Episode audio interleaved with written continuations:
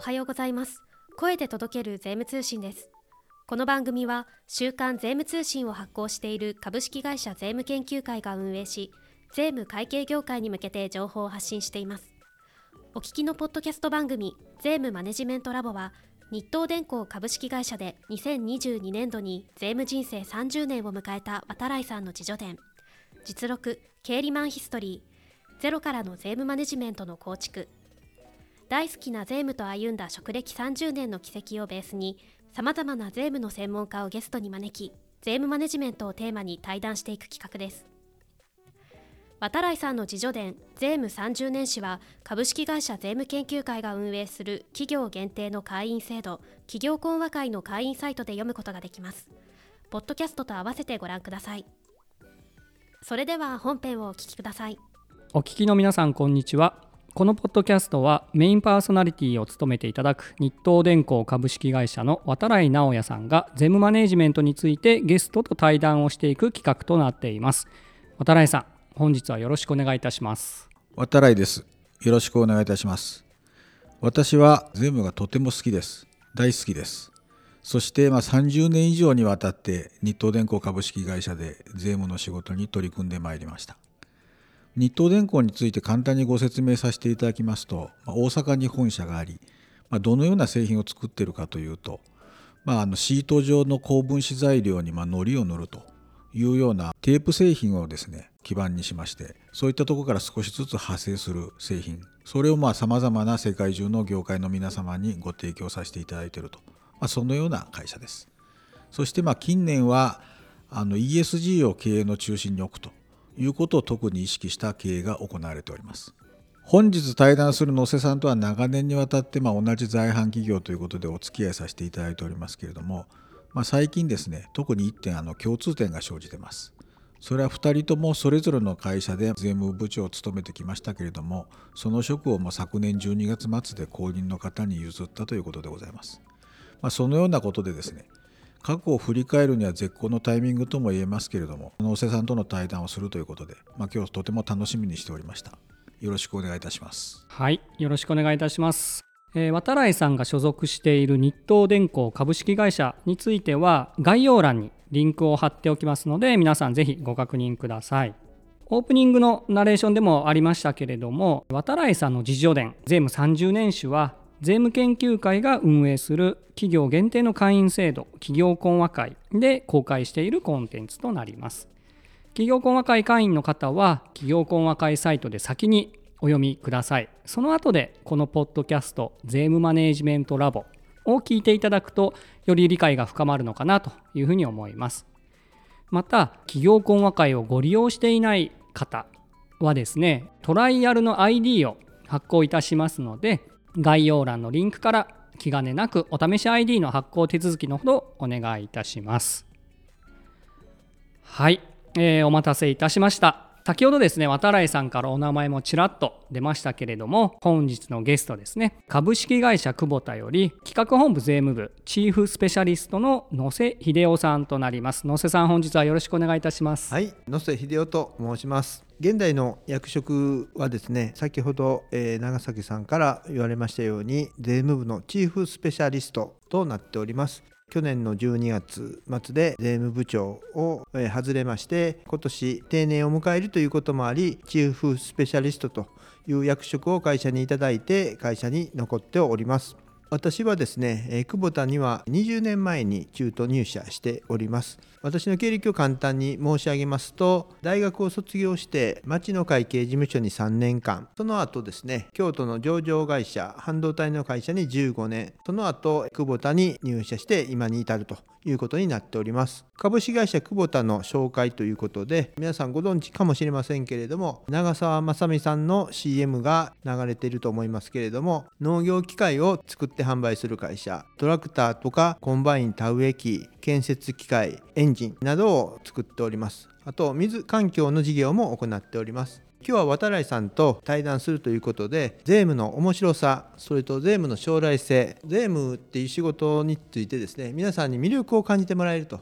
いうようなことがお話できたらなというふうに思っておりますはいありがとうございます野瀬さんは2022年の12月までですね株式会社久保田企画本部税務部で税務部長を務められていたと。で現在はチーフスペシャリストなんですよね。はい。今のあの役割というか、えー、野瀬さんの主なミッションについて教えてもらってもいいでしょうか？はいまあ、ミッションというほど大層なものがあるかどうかあれなんですけれども、まあ、一応定年になったということで今税務部に残っているメンバーの方たちに私の方が今まで経験したことを、え教えていくということとどこの会社さんも今同じだと思うんですけれども税務に関する課題というのが非常に多くなっております。それをこなすという意味で一プレイヤーとしてもまだまだ活躍していきたいというふうに思っております。このような機会を設けていただきましたけれども、まあ、外部のイベントにも参加してですね久保田の税務部の認知度を上げていきたいというふうな野心も持っております。はいありがとうございます。株式会社久保田の会社概要ですね。こちらもですねポッドキャストアプリの概要欄にリンクを貼っておきますので皆様合わせてご覧ください。で今回野瀬さんをゲストにお招きした経緯なんですけれども渡来さんと同様ですねえー、長年税務に取り組まれており事業会社の税務責任者を務めておられましたで今回の対談はこれから長いキャリアを積み重ねようとする若い世代の税務担当者へのメッセージとして長年のご自身のキャリアを悩み迷い喜びそして夢という切り口で振り返りながらですね望ましい税務人材のロールモデルの明確化についてお話しいただきたいというふうに思っております。ちなみにこのポッドキャスト「声で届ける税務通信」なんですけれどもこの番組は初めて、えー、まだ間もない頃にですね野瀬さんから番組を応援しているというようなメッセージをもらったのもとてもあの嬉しかったこと鮮明に覚えております。ありがとうございます。では野瀬さん改めてですね渡来さんの自叙伝税務30年史を読んでのご感想などをちょっとお聞かせいただいてもよろしいでしょうか？はい。まず渡来さんとの出会いなんですけれども私の記憶ではあの10年以上前にですね税務研究会の主催する企業懇話会この時に初めてお会いさせていただいたというふうに記憶しております、まあ、渡来さん皆さんご存知の方もたくさんおられるかもしれませんけれども大変プラス思考の方でどこまでも前向きですごく税務の知識に関しても税務に関することに関してすごく貪欲な方だというふうに思っております。まあ、今回30年史を読ませていただきましてあの感想なんですけれども一言で言えば渡辺さんらしいなというふうに思っておって大変前向きな中身で、えー、税務をしている人に対してエールを送っておられるのかなというふうに感じました。昔のことを含めてですねよくこんなに細かく覚えておられるなという驚きを 感じております言われる方たくさんおられると思うんですけれども、まあ、50代の方は、まあ、私も含めてですけれどもこんなことうちもあったよねみたいなあるある話がたくさん散りばめられておりますし、うん、40代の方は課題解決のヒントになるんじゃないかなというふうに思います、うん、あと20代30代の方はちょっと大げさかもしれませんけど人生の羅針盤に見えるんじゃないかなというふうに感じております。野瀬さん大変あの嬉しい温かいコメントどうもありがとうございます。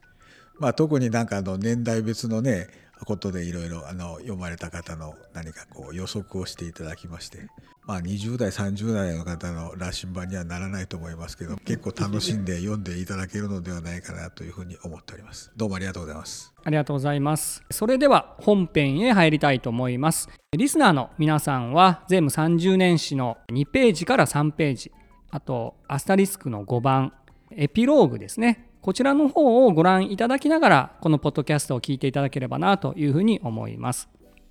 はい。それでは渡来さん野瀬さんまずは長年のキャリアを悩みという切り口で振り返るパートからお願いいたします。あの渡来ですけども今回の30年史を書かせていただきましてですね私としましては、ま、今までいろいろな、ま、税務研究会さんはじめいろいろなとこでお話をさせていただくことはあったんですけどもこれまではですね原価格周りのどちらかというと国際税務みたいな話をさせていただくことが多かったんですが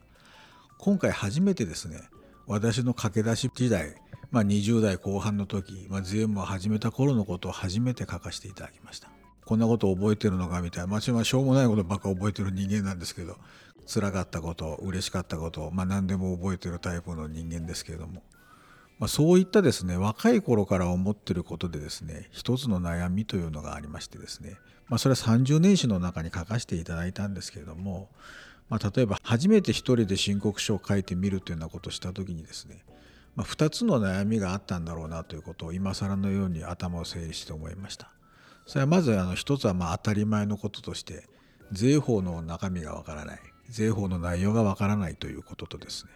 もう一つはまあ、税法というのはま会社の取引に当てはめていろいろな判断をしていかなきゃいけないんですけども実はま会社の取引の内容がわからないために、まあ、何がこう税務に影響する内容なのかがわからないと、まあ、そういったま2つの悩みがあるということを思ったわけですね。それでまあ特にですね1番目の話というのは最初のま税法の内容がわからないという話はまあまあお勉強みたいな内容でもありますけれども会社の取引がわからないというようなことを皆さん悩みに思われてるんじゃないかと思うんですね。そこでまあ野瀬さんに対してまあ質問ですけれども、まあ、税理士出身の野瀬さんはですね、まあ、ある程度まあ税法は分かったということでまあ企業の税務の仕事を始めた面もあるんではないかと思うんですけども、まあ、そのような最初の時点でですね会社の取引の内容が分からないと。何をこう税務の判断に使っていいのか分からないと。そんな悩みっていうのはなかったでしょうか。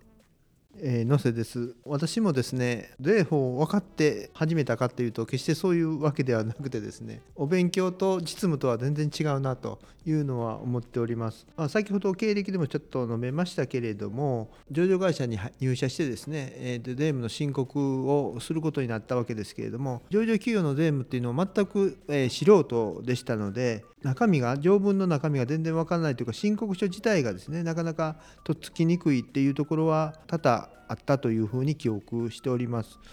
まあ、一から勉強し直した感じをあるのかなというふうに思います。取引の内容の話なんですけれどもこれはもうおっしゃるように非常に苦労しました。まあ、事業会社ですのでどういうことをしてるかっていうのを一個一個取引が分からないと、まあ、申告書に反映できないということでですね一体こういう取引はなぜこういうことが起こっているのかというのを事業部の方からま本音を聞き出さないといけないということでちょっと教えてくださいって言ってもなかなか教えてもらえないというところで、まあ、多分渡辺さんも同じなんでしょうけれども相手の方とですね、まあ、信用関係を築いてですね初めてま本音の話をしてもらえるというところで本音の話を聞き出すまでがすごく苦労したなとそれは今でもあの同じかもしれませんけれどもそこが大変苦労したなということで、まあ、やっぱりあの人間関係の構築っていうのがまあ必要なのかなというふうに感じました。確かにまあ人間関係の構築、まあ、最後はね、まあ、何の仕事でもそうなんですけど、まあ、そこに尽きるかと思うんですけども、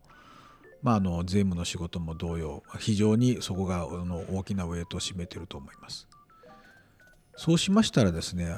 まあ、その取引の事実を把握するということ以外にですねまあ、税法の理解についても野瀬さんおっしゃられてましたけどそこについてももう少しお話を伺えないでしょうか？税法を理解するって言った時に、まあ、条文を読むのか解説本を読むのかということで私もですね若い頃はあの分からないことがあればあの解説本を買いあさった記憶がございます。でやっぱり解説本は分かりやすいんですけれどもやっぱりある前提を置かれて書かれているんじゃないかなというふうに感じております。最近は私がつくづく思いますのは、まあ、税務調査なんかの場面でいろいろ調査官と議論をする中で、まあ、条文それどこに書いてあるんですかっていう話も結構あったりもしますしあと M&A の関係ですね。あの大きな会社の買収とかがあった時にですね、まあ、税法のどこに書いてあるかっていうのをやっぱり一個一個確認して進めないとですね後からこう全然違った答えになってしまうというようなことが何度か経験したような記憶がございます。先ほどの調査の話ではないんですけれども、まあ、税務通信さんの記事でもいろいろ見てますとですね英語の趣旨がおかしいから否認するみたいなことで、まあ、不服審判なり裁判でいろいろ最後国が負けたりして条文が作られていくというような流れがあるかと思うんですけれども、まあ、そういったその調査の過程でどこで書いてあるのかっていうことが、まあ、きちんと当局からの説明を受けないといけませんし、まあ、我々の方もそれに対してどこに書いてあるんですかというような話をしながらですねき然とした対応で調査に臨まないといけないかなというふうに思ったりしましてそういう意味でですね税法の重要性というのはそれなりにあるんかなと思っております。ただあの先ほど渡谷さんが初めにおっしゃってた取引の内容ですね事実関係というのはそれがあってのあの最終局面ということですので税法が取引の事実より優先するということではないということはちょっと付け加えたいと思います。まあ、私、ま、この話をちょっと野瀬さんに振ってみたのはですね、まあ、非常にまあ初心者段階のお話をこのことを意識して振ったんですけどもそれがまあいつの間にか黒帯の話になり、まあ、最後は講談社の話になりといったところでちょっと面白い展開になってきたような気がいたします。それでまあ私自身のことを申し上げるとまあ30年やってきてですね大体その30年が10年ごとに3つ区切りになってるんですけれども、まあ、最初の10年はですねまあ、素人仕事ながら、まあ、当時はですね誰もあのね先輩とかもいなかったんでですね一人で仕事やっておりましたので、まあ、素人仕事ながら、まあ、真面目に税法を見ようとする、まあ、いわば良い子でございました。次の10年間はですね、まあ、移転価格税制の導入をいろいろ事業部にしていこうということでもうほとんどですね昼間はもう自分の机にも座らないような状態で仕事してましたので当然のことながら条文は見ておりません。まあ、これ威張って言ってはいけないんですけども それで最後の10年はそこはまあある程度ですね社内の方も固まってきましたのでまた条文を読むようになりましたでやっぱり最初の10年にはなかったようなね思いがやっぱり最後の10年にはありましてですねやっぱりまあ条文を見るのは面白いなとそれと同時にまあ自分はよく分かってないなってこともつどつど思いますしねまあこの仕事っていうのはまあやってる限りずっと最後まで勉強の連続だと思います。そこでですねあともう一つ悩みのところでですねご意見を伺いたいのは税法の条文を理解しようとすること、まあ、これはもちろん大事ですと。だけど事業部をはじめとする方とま人間関係を構築していろいろ情報を教えてもらえるようにするということ、まあ、両方あるわけなので、まあ、なかなか若い人に両方やるっていうのは大変だと思うんですね。であの人間っていうのはまあ得てしてまあ楽な方へ流れてしまうと。